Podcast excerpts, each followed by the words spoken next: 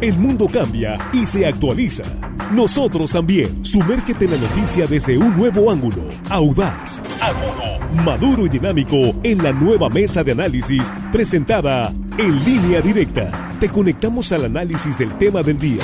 La información relevante de Sinaloa, México y el mundo en la nueva mesa de análisis.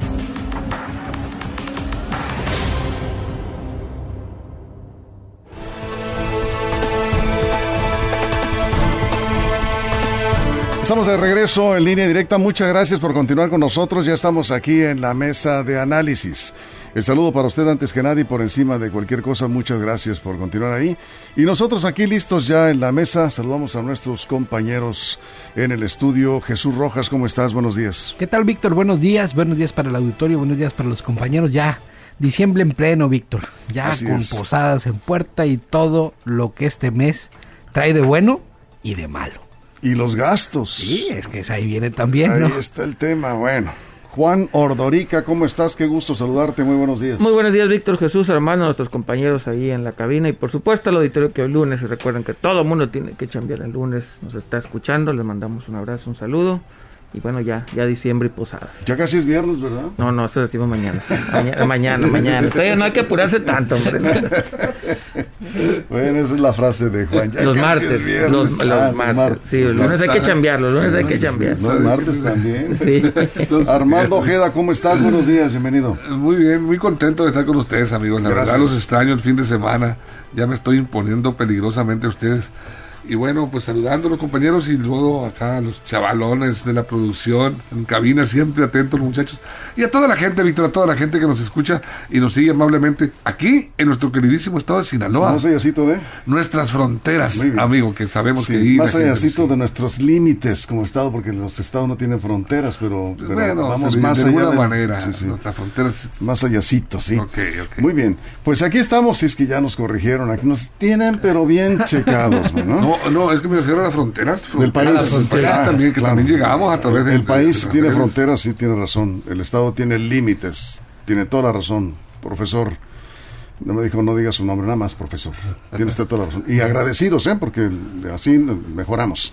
Bien, pues vamos entrando a este tema que, pues, no es muy agradable que digamos, sobre todo para la economía familiar. La eh, canasta básica es inalcanzable para el salario mínimo. Estaba revisando Jesús, Juan, Armando, que ni con dos salarios mínimos, ni con el aumento al salario mínimo, ni juntando dos salarios mínimos, alcanza para comprar los productos básicos de la canasta para una familia. ¿Tú ya viste, ya sacaste cuentas? Sí, porque además hay un estudio de la Universidad de Guadalajara, el Departamento de, Economía, 16 horas diarias debería de trabajar una persona ganando el salario mínimo para poder alcanzar los productos de la canasta básica, como bien dices, 2.7 salarios mínimos mínimo para solamente adquirir los productos de la canasta básica que digo, sin contar los gastos de transporte, los gastos de escuela y todos los demás gastos que tienen las familias mexicanas. Es decir, hay una alza generalizada de precios, no imputable necesariamente al gobierno, algunos dicen por ajustes o desajustes del mercado que ya Juan nos podrá platicar con mayor profundidad, pero lo que sí es que el precio de los productos de consumo, los productos diarios, de los productos que consumen las familias mexicanas, están por los cielos, Víctor. Tomate a, más de 49 pesos, papa blanca a 29, aguacate a 69, chile serrano 80 pesos, limón agrio a 45, el pollo, el huevo, la carne de todo tipo está por las nubes. ¿Ya sacaste cuánto cuesta la, canasta básica? Con lo más elemental, ¿cuánto cuesta mensual? Según, según los datos, 9 mil pesos por, 40, por los 40 productos. ¿En serio? Mensual. Yo estaba revisando aquí de acuerdo, déjame checar aquí el, el INEGI, 11.439 pesos. Ah, sí, sí, 11.000 con el aumento. Ah, sí. es con los aumentos de con los, con aumentos al precio actual, sí. Lo que costaba hace hace meses, el primer trimestre del año para ponerlo en, en, el, en términos de lo que trabajan aquí, estaba en mil, ya estamos en 11 mil y tantos. Está sufriendo, Juan, la economía familiar, la economía de, digamos, de los trabajadores, la mayoría de los trabajadores de este país en este cierre de año, casi 20% de incremento la canasta básica, ya le hablando como los productos de la canasta básica, y pues se pulveriza el incremento salario. ¿no? Sí, termina haciéndose nada. Sí. Y tenemos un problema. El presidente, hay que decir las causas, ¿no? El presidente dice que este es un tema mundial, la inflación. Tiene razón, en, en Europa anda como en el 5%, en Estados Unidos el 7%, y aquí en México va a cerrar en el 7.4 hasta 7.5, dicen algunos. La canasta, eh, perdón, el- la inflación, al final del día, sí es un fenómeno mundial. El problema que en otros países, por ejemplo en Estados Unidos y Europa, hay un ritmo de crecimiento acelerado. Esto implicaría que eventualmente eh, los ingresos de las personas alcanzarían para poder adquirir estos productos. En México no. La desgracia en México es que hay inflación y estamos viviendo un periodo de retroceso en nuestra economía. Ya no estamos creciendo. Los primeros trimestres del año sí crecimos, pero ya hacia el final no estamos creciendo. Se está juntando inflación con bajo crecimiento. Esto es una fórmula en cualquier lugar del mundo para el desastre. Todavía no lo vamos a ver. Ahorita estamos viendo precios a la alza. Yo calculo que para el primero o segundo trimestre no nada más va a ser incrementos en los precios, sino que no vamos a traer dinero ya en la bolsa, ni siquiera para hacer frente a vamos a comprar menos. No esperaría yo, hubiera deseado que esta inflación, como dice el presidente, hubiera sido plenamente transitoria, desgraciadamente, para como estamos viendo la economía en México. No va a ser así. Hay que ahorrar, hay que ahorrar nuestro aguinaldo, porque en verdad va a ser muy difícil que nuestra economía pueda, pueda salir adelante con esta inflación sin crecimiento. Y ahorita voy a hablar un poquito es. de la inflación subyacente y la no subyacente, porque también la gente necesita y merece saber esas cosas tan aburridas. Y Pero lo vas a explicar. con manera- bolitas y palitos. Eso es, muy bien. Muy bien, aquí el maestro economista Con bolitas y palitos. Juan Ordorica nos va a explicar ese tema de la inflación. Armando, vamos contigo. Lo cierto es que tenemos 121 prodi- productos que, por cuestiones de lo que sea, la inflación, lo que sea, es- son los que mayor demanda tienen en esta temporada y son los de mayor incremento de los precios, Armando. Sí, fíjate, yo, yo, este, dentro de mi ignorancia respecto a lo, todo lo que es la economía, porque es, es, es muy complejo entender bien lo que es inflación, los comportamientos de las bolsas, lo que implica eh, las economías, cómo impactan las eh, economías internacionales en las locales. Y bueno, eh, un economista como Juan nos puede explicar, pero yo, yo de alguna manera comparo, eh, ha- han ido ustedes al galgódromo, en donde, y comparo la situación en donde, pues, eh, electrónicamente, un galgo, un perro, como se le llame, vas persiguiendo a una liebre y nunca la alcanza. Eh, yo este, le daría, eh, mi, mi comparativo sería eh, el salario, sería el perro y el producto, la liebre. nunca la alcanza el salario, nos, nos alcanza frente a la, a la necesidad de la, de la canasta básica, los productos. Yo eh, no, no recuerdo, eh, bueno, ha habido estabilidad y ha habido bonanza en la economía de las familias, pero normalmente eh, le achacábamos antes todo al petróleo, que baja el petróleo, sube el petróleo, el mercado del petróleo regía la economía. Ahora ya no es tanto, no. No, no, no dependemos exclusivamente del comportamiento de los precios de los petróleos. Ahora hay otros factores también que influyen en esta situación y, y este lo estamos viendo ahora con la pandemia. La pandemia vino a desequilibrar de alguna manera la economía mundial y nos pegó a todos, a los países que estábamos prácticamente pues luchando por la estabilidad económica, nos pegó fuertemente y eso de alguna manera, fíjense, vino a incrementar la canasta básica, Bien. porque ya la canasta básica no solo, no, no, solo la contemplaría rápidamente, Víctor, de, de alimentos, sino ahora tenemos la necesidad de comprar los, el, sus gel, los desinfectantes, cubrebocas, que se vienen a incrementar a las necesidades familiares, ¿no? En una segunda intervención seguimos con, eh, sé que eh, es importante revisar eh, estos eh, costos, por cierto, nos dice una persona, están hablando solamente de los alimentos, sí, efectivamente. Ahorita voy a hablar de lo otro. Solo de los alimentos, no hablamos de Por los costos de los servicios, servicios. Sí, en, la, en la canasta básica está solamente alimentos y consumo y, alimentos y y- y- y productos de consumo de un hogar, ¿no? Entonces ahí súmale agua, Claro, luz. el gas, por ejemplo, el gas, por ejemplo, también se ha incrementado, Sí. la luz se ha incrementado un 18%. Aunque suena fuerte, hay personas que primero se quedan sin luz que es quedarse sin internet, por ejemplo. O sea, sin datos, pues, su sí. celular. El ¿no? servicio de cable. Este, están en sus celulares, pero en fin, Jesús. El tema es que eh, estacionalmente, o digamos, por las temporadas del año, generalmente hay alzas en ciertos productos. lo que estamos viendo ahora es un alza generalizada de precios, es decir, no solamente está aumentando los productos que no son de temporada, por decirlo de alguna manera, cosa que es muy normal en todos los años, pero lo que no es normal es que el aceite, el arroz, el frijol, pues todos los productos, porque es una alza generalizada de precios, se están yendo para arriba. El, ingreso de las familias no alcanza y lo que también estamos viendo es que las familias tienen que buscar múltiples formas de ingreso para poder alcanzar la mayoría de estos productos de estos productos básicos ahora eh, hay que decirlo hay que decirlo también cuándo se espera que esto se estabilice lo más complicado es que no se ve por dónde en corto plazo. Eso es. Aquí están hablando de algunos incrementos, nos dice por ejemplo de Juan Luis eh, de la Rosa, en algunos casos eh, los productos han aumentado hasta un 40%. hay algunos que hasta un 70%, mira, por ejemplo, el aceite ha incrementado en un 60%, el arroz eh, en un 77% y el frijol en un 70% este, ha tenido esas variaciones. Y la carne también está por arriba del 50%. El pollo. El pollo. Bueno, aquí están ah, hablando de la canasta básica. Yo quiero ir más para allá. El índice nacional de precios al consumidor abarca muchos más, muchos más eh, productos. Y aquí voy a tratar de hacer la parte técnica más didáctica posible. Hay dos tipos de inflación, la subyacente y la no subyacente. La no subyacente es la que es más volátil. Eh, le explico, si llueve mucho y se inundan los campos y no hay tomate, pues obviamente el tomate va, va a aumentar. Si no es temporada de mango, pues obviamente el mango va a costar más. Vamos, es más volátil, el cíclico, esa se llama la, la no subyacente. La subyacente es la más peligrosa, es la que tiene que ver con productos que no son volátiles. Y ahí, y ahí esa es la que preocupa. Y en México está alta.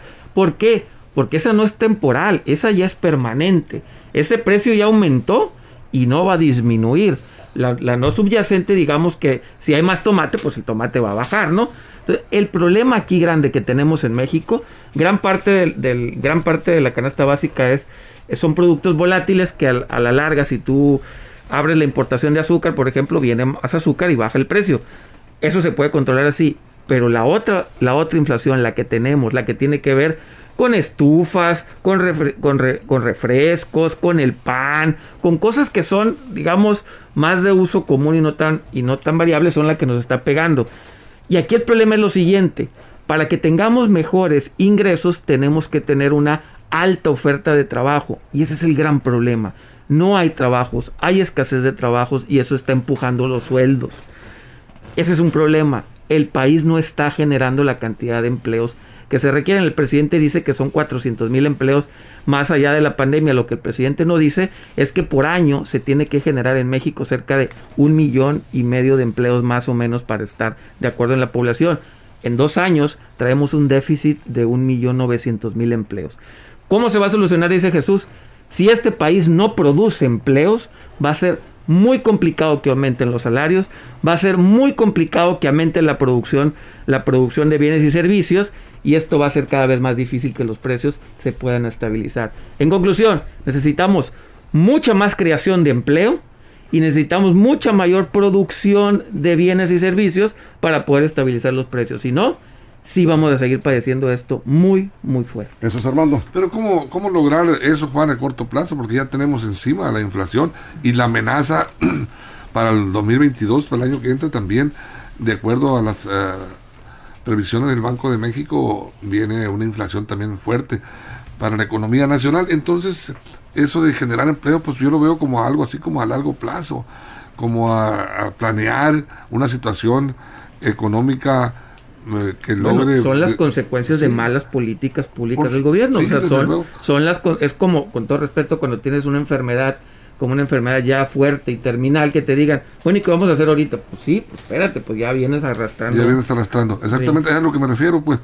Eh, a, a, todos, a las familias nos preocupa qué podemos hacer y qué, cómo enfrentar, o, al gobierno mismo, cómo enfrentar esta situación que estamos viviendo ya, que viene, la tenemos ya encima a cuestas. Y bueno, eh, pues, eh, nos, nos recomiendan el ahorro, la, el cuidado de nuestros bienes, de nuestros salarios, los aguinaldos, ser más cuidadosos y nos agarra pues, normalmente las inflaciones al fin de año o al inicio de año. Ahorita Y es vamos- cuando más eh, gastos eh, vienen Sí. a las familias, ¿no? Voy a un corte, ahorita, ahorita vamos con esa parte, esa segunda parte, cómo prepararse. Aquí nos preguntan eh, cuánto dura la canasta básica. Bueno, el costo de la canasta básica se calcula para un mes. Sí. Depende del número de integrantes de la familia. No, es la familia promedio de cuatro integrantes. Así Sí, la pero calcula. así se está calculando, ¿no? Es al mes. Para un mes, efectivamente. Aquí dice, ya empezó el circo y sus fantasías, dice Orlando Ulises. Y le contesta, a ver, Luis Auceda a Orlando, ¿se refiere a las mañaneras? No, esta no es la mañanera, esta es la mesa de análisis en línea directa. Eh, dice, aún y con un sinfín de trabajos producidos, el sueldo es el que determina el poder adquisitivo. ¿Cuánto ganas por quincena? Pregunta. Eh, a Juan le preguntan. Bueno, esa es un información. Bueno, yo nunca pregunto cuánto gana la gente, es de mala educación. No, no, no se, no se- Es de mala educación de preguntarnos cuánto es gana. información personal, es- es Sí. privada. Eh, este, Yo no le pregunto al señor cuánto No, gana no, la quincena, ¿verdad? Porque es de, es de mala educación, así me a enseñaron. mí, en mi me, a mí me, este, le escuché una respuesta a un político, no voy a decir nombre, pero una vez le preguntaron en corto, ¿cuánto gana usted? Y dijo, no le digo ni a mi mujer cuánto gano. Esa fue la respuesta. Sí, bueno. es- Al único que le vas a decir sabe. cuánto ganas es al SAT y de ese no te escapas. A ese sí le El SAT tienes sí, ese sí, pregúntele al SAT, él sí sabe, él sí sabe cuánto gana. Ese sí sabe, pregúntele usted. Vamos a una pausa y regresamos con más. Estamos hablando de la canasta básica inalcanzable para el salario mínimo. Sufre la economía familiar en el cierre de año. Continuamos. Evolución que da certeza. Línea directa, nueva edición con Víctor Torres. Estamos de regreso en la mesa de análisis de línea directa. Estamos hablando de la canasta básica y de los salarios mínimos en este cierre de año, los incrementos, imparables incrementos de productos. ¿Qué es lo que han encontrado ustedes ahora que están de compras? eh, de esta Navidad, Eh, ¿qué productos sienten ustedes que han aumentado más? Estamos en Facebook, línea directa portal, en Facebook en vivo. Jesús. Ahora, en descargo del presidente, una de las cosas que él ha eh, fomentado durante todo su, su, su gobierno es aumentar el salario mínimo y para el 2022 está anunciado un aumento del 22%, pasar de 141.70 a 172.87. Es decir, es una forma en la que el gobierno sí puede apoyar a la economía de los trabajadores en México. Es decir, están haciendo también lo suyo para evitar que eh, esto de alguna manera colapse. Hay cosas que el gobierno puede hacer y hay cosas que el gobierno puede tratar de evitar. Y además ha hecho un acuerdo, digamos, una negociación que ha llegado al éxito con el sector empresarial, no, es- no lo está imponiendo Claro. el gobierno, el sector Porque patronal. Porque también sabe el sector Sí. patronal que si tiene trabajadores que Sí. tengan mayores capacidades de consumo, Sí. pueden sacar adelante más fácil Claro. algo que saben que se va a Pero eso siempre lo han sabido, sin embargo no se habían logrado aumentos tan altos como en este sexenio de López Obrador, eso hay que reconocerlo, un incremento que sí, con los aumentos de precios pues no te sirve de gran cosa porque ya quedó Pero si no lo tuvieras, imagínate. Pues sí, efectivamente. Dice, ha aumentado el consumo, aumentan los precios de los productos que más se consumen, aumenta la demanda, aumentan los precios. Sergio Podaca dice, tengo un negocio de herrería y carpintería. A ver qué le dices, Juan, tú como economista. Tiene un negocio de herrería y carpintería. Los insumos por las nubes. El acero aumentó muchísimo, muchísimo. Ahí le dólar. pega mucho la herrería. Él tiene que aumentar su, su, su, su- tiene que aumentar el Los precio. costos. Tiene que aumentar. Y va a bajar venta. Dice, no necesariamente. En menos de un año tiene, ha soportado incrementos promedios del 40%. Sí, el acero es altísimo lo que y Dice aluminio. que da sus presupuestos a los clientes y le dicen que está loco. Pues ahí está. Pero así están las cosas, o sea, si no aumenta los precios de sus trabajos, trabaja gratis. Cierra el negocio. pues no tiene utilidad. No, tiene que va a tener que aumentar los precios. Obviamente el mercado lo va a entender. Al principio sí, porque así es, va a ir con los clientes y le va a decir, "No, no, no", pero lo- el mismo cliente va a entender que el mercado ya subió sus precios. Entonces, mi recomendación es que trate de aumentar el precio en medida de lo que el mercado se lo permita, porque si no, él va a terminar trabajando gratis. O se va a quedar fuera de mercado O se queda también fuera de mercado, Por ¿no? caro, pues también, porque algunos... Sí. El mercado le va a fijar el precio, tiene Sí. que estar eh, viendo eso. Y el problema es que no puede competir con los grandes, con las grandes cadenas que reciben productos. Dicen algunos comerciantes quieren quieren demasiadas utilidades. Bueno, el comerciante y el empresario trabaja para tener Recomendación rápido, rápido también a él. Trate de buscar a otros herreros y otros carpinteros y hacer compras consolidadas de, productos. Trate de hacerlo. Busque ahí. Trate de ahí buscar tres, cuatro, cinco que estén en su colonia que hagan compras consolidadas.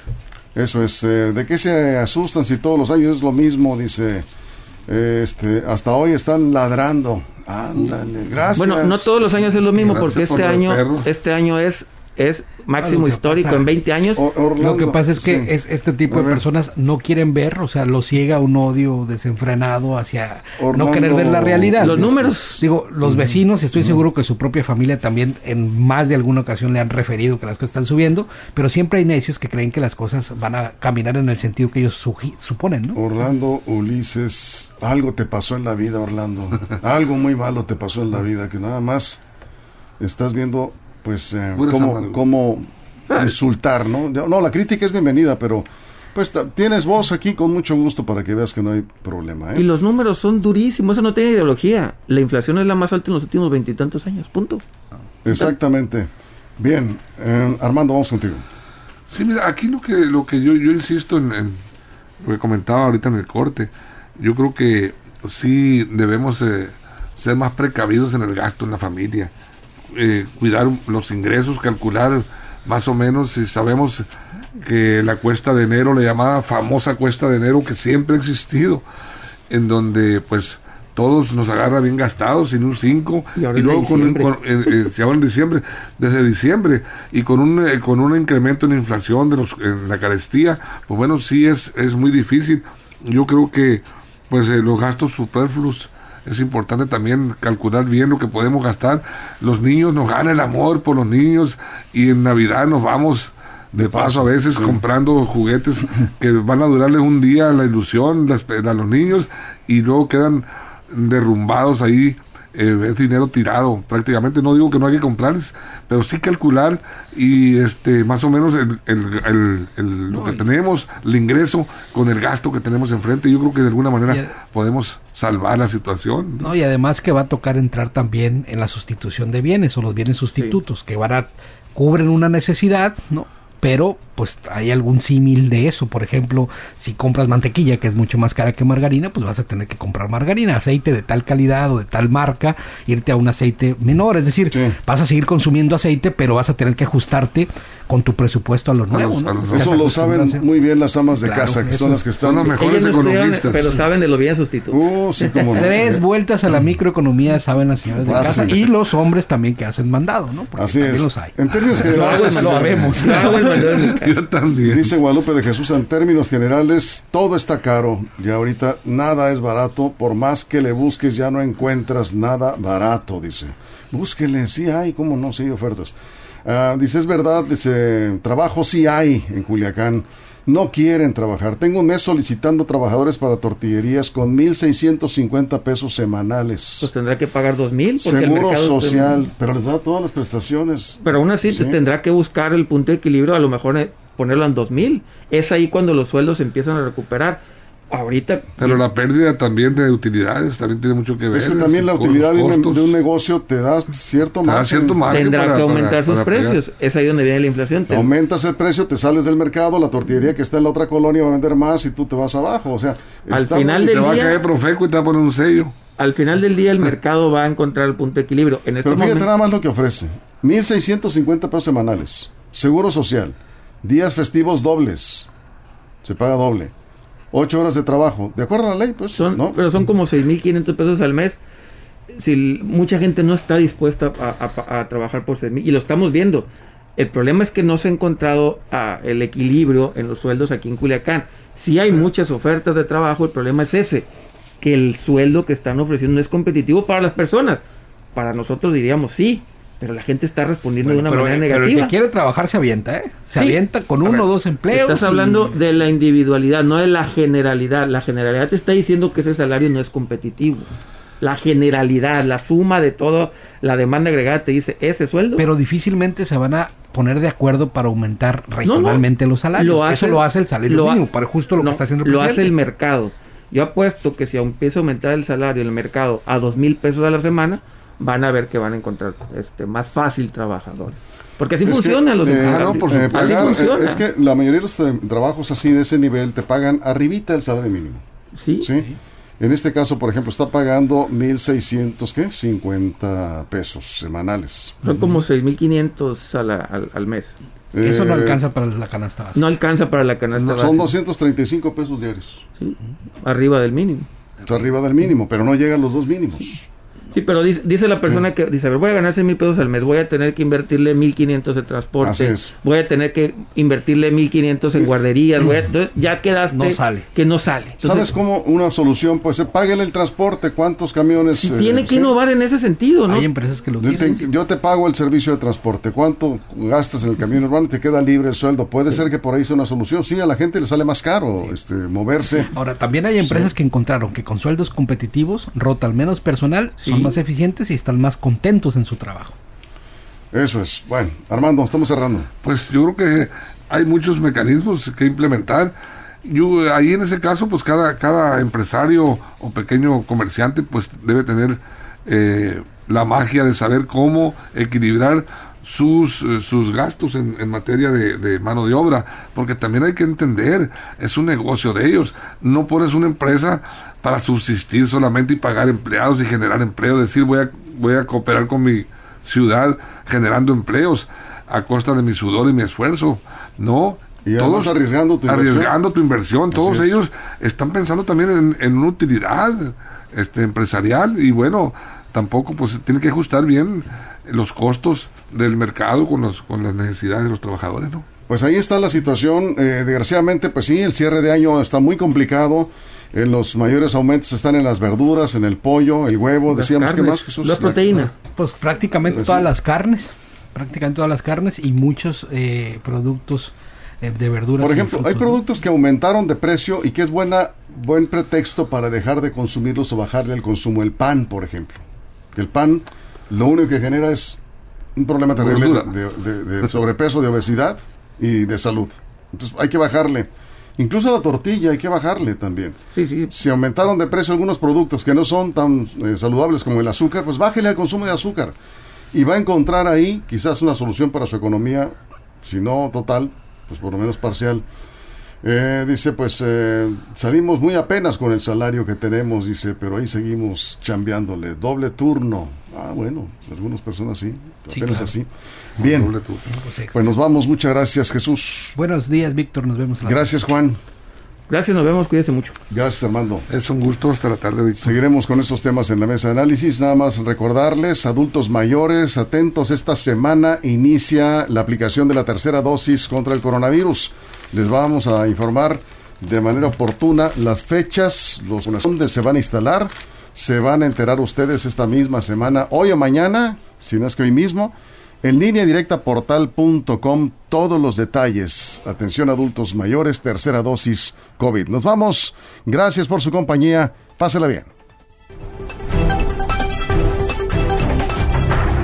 La mesa de análisis, nueva edición. Evolución que suma valor. Conéctate en el sistema informativo más fuerte del noroeste de México. Línea directa con Víctor Torres.